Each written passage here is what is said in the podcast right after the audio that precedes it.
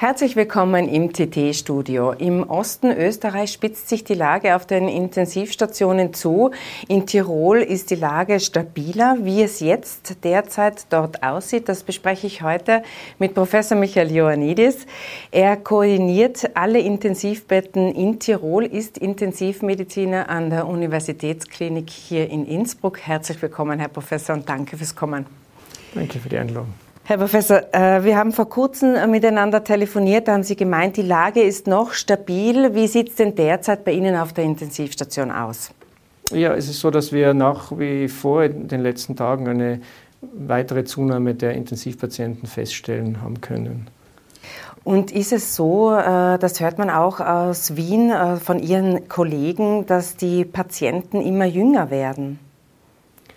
Mein, was uns jetzt aufgefallen ist, zumindest über die Zeit ist jetzt sehr kurz, aber was uns jetzt über die letzten zwei, würde ich sagen, eineinhalb bis zwei Monaten aufgefallen ist, dass etwas weniger sehr alte Patienten auf die Intensivstation kommen. Das heißt also von dem her wird der Altersdurchschnitt jetzt äh, jünger.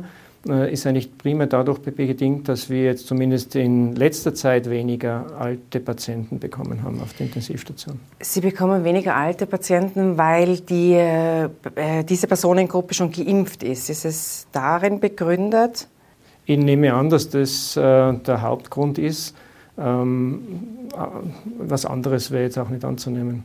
Weil prinzipiell ähm, würde die Krankheit, wenn es die Leute betrifft und sie schwer erkranken, äh, sind es ja doch immer noch die Risikopatienten, die auf der Intensivstation landen. Jetzt haben Sie mal gesagt, dass äh, über 70 Prozent, glaube ich, waren es, äh, der Patienten bei Ihnen über 65 Jahre alt sind. Und jetzt haben wir festgestellt, dass die äh, Älteren, also die plus 80-Jährigen, sind schon durchgeimpft und so soll es ja weitergehen bis zu den 65-Jährigen.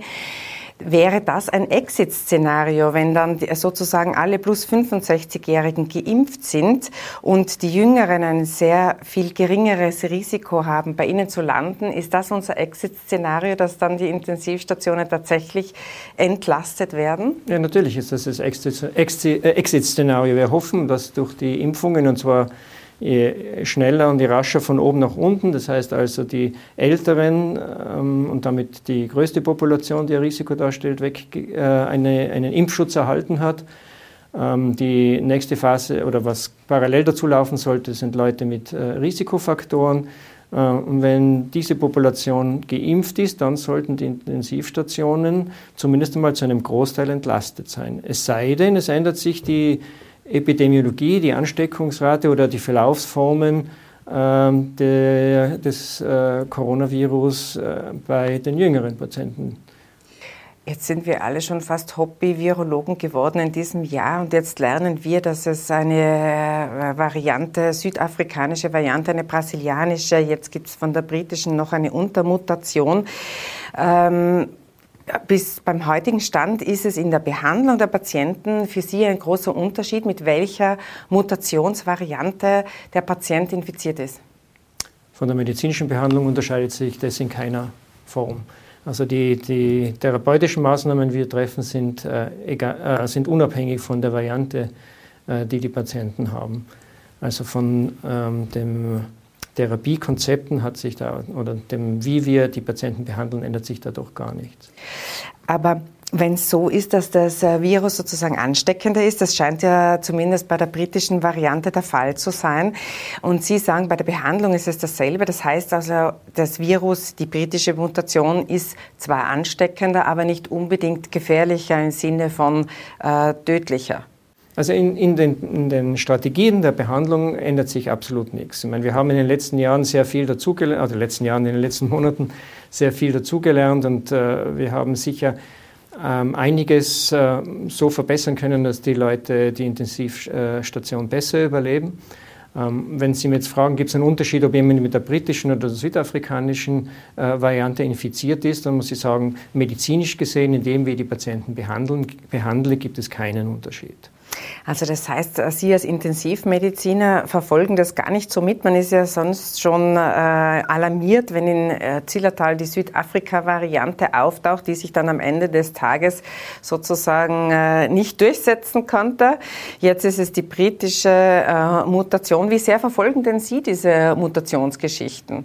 Naja, wir verfolgen es schon mit Interesse, weil es gibt ja zwei Aspekte, die man berücksichtigen muss. Das eine ist, wenn ein Virus ansteckender wird und sich dann schneller verbreitet, kann es das sein, dass dann die Häufigkeit an schweren Erkrankungen einfach dadurch, dass mehr Patienten infiziert sind, dann einfach zunimmt. Und das wird uns dann schon wieder treffen, weil dann ja mehr Patienten auf die Intensivstation kommen.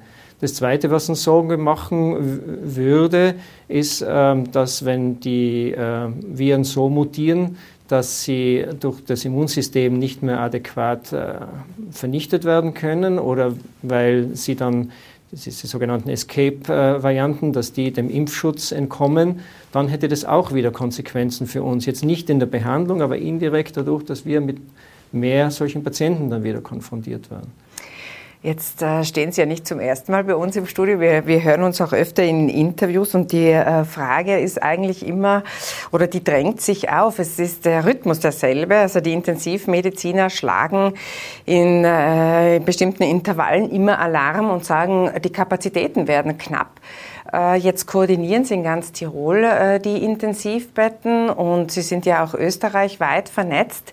Wieso tauscht man sich da nicht besser aus, ist die erste Frage. Und die zweite wäre, hat, die, hat man zu wenig reagiert, wenn, Sie, wenn man äh, immer feststellen muss, dass uns die Kapazitäten etwa knapp werden?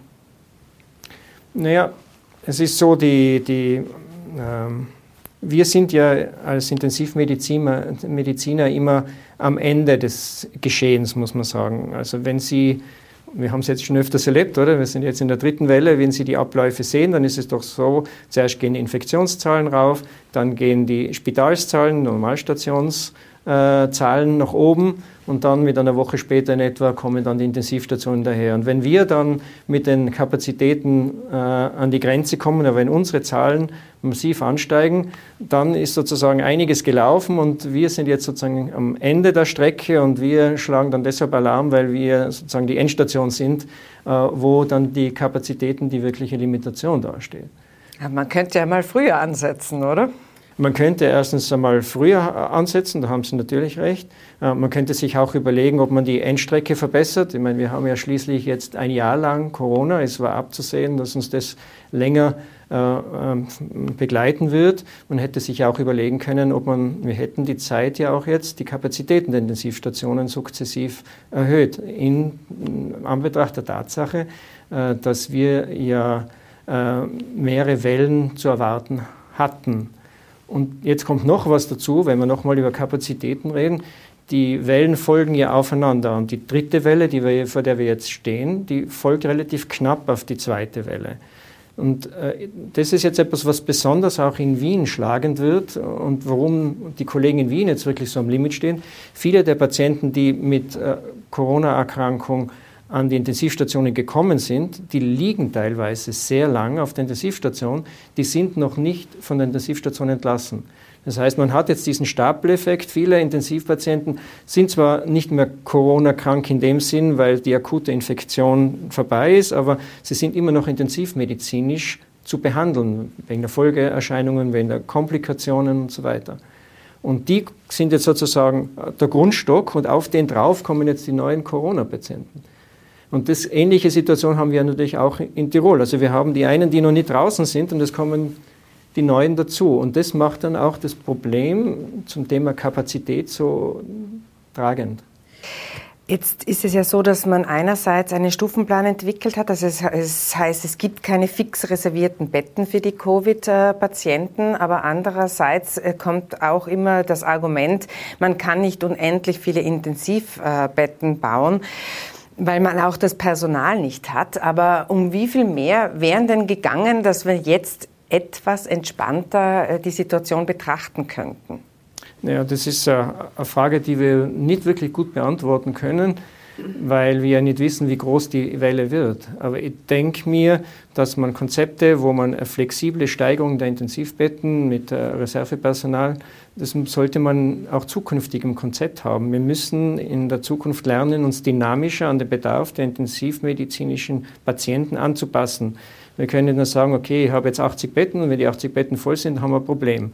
Äh, ich denke mal, wir versuchen jetzt sehr viel äh, dadurch, dass wir improvisieren und äh, umverteilen Personal, jetzt dieser dramatischen Situation Herr zu werden.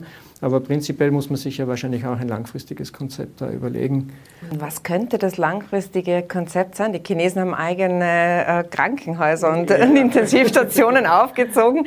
Könnte es bei uns so sein, dass man sagt, okay, wir schauen einmal plus 10 Prozent müssen wir zumindest haben, damit wir da gut durch die Runden kommen ja, oder über denke, die Runden man müsste, man müsste Intensivstationen einrichten, die man äh, dann sozusagen auf Reserve hält äh, bzw. anders betreibt und dann im äh, Bedarfsfall dann umrüstet es auf Intensivstationen und da reizt gleich auch schon äh, die Personalpläne, Ressourcenpläne in der Schublade hat, dass man weiß, wo, welches Personal kommt dann wohin, sodass man ähm, adaptiv an, sich anpassen kann an einen erhöhten Bedarf.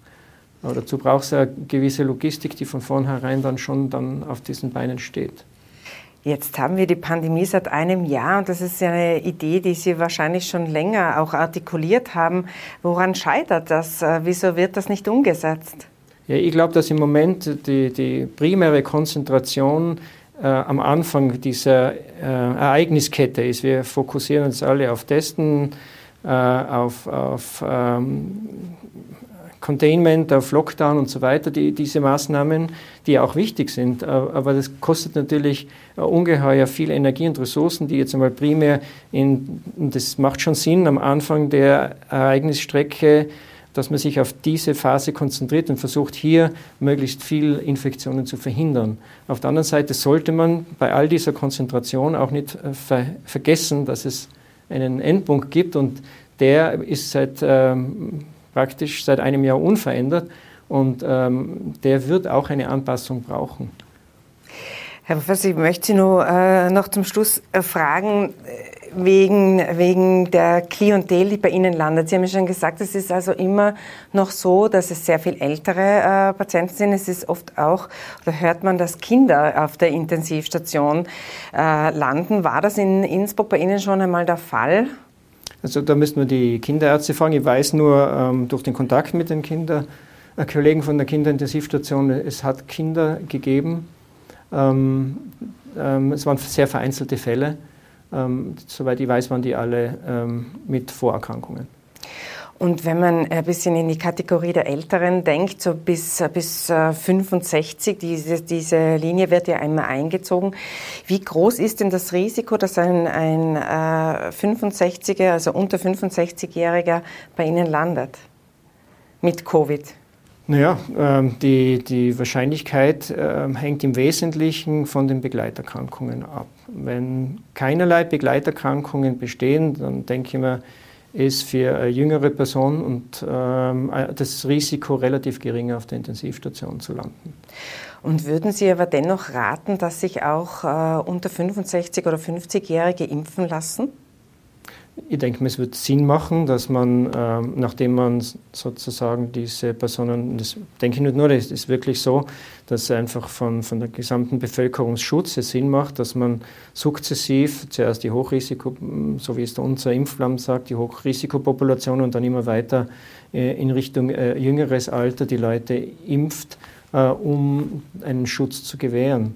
Das macht schon auf jeden Fall Sinn. Und äh, vielleicht eine, eine Prognose zum Schluss. Äh, wie ähm, wie wird es denn weitergehen? Sie haben schon gesagt, die Intervalle werden jetzt kürzer zwischen den Wellen. Andererseits kommt der Sommer, da weiß man, dass sich etwas entspannen könnte. Was ist denn Ihre Prognose für den Herbst? Ja, der, der Herbst wird im Wesentlichen davon abhängen, äh, wie hoch der Durchimpfungsgrad sein wird. Und je höher der Impfschutz der Bevölkerung ist, desto geringer sollte die Welle, die im Herbst durchaus äh, wieder auftreten könnte, ähm, ausfallen. Herr Professor, vielen Dank für den Besuch bei uns im Studio und Ihnen für die Aufmerksamkeit. Dankeschön.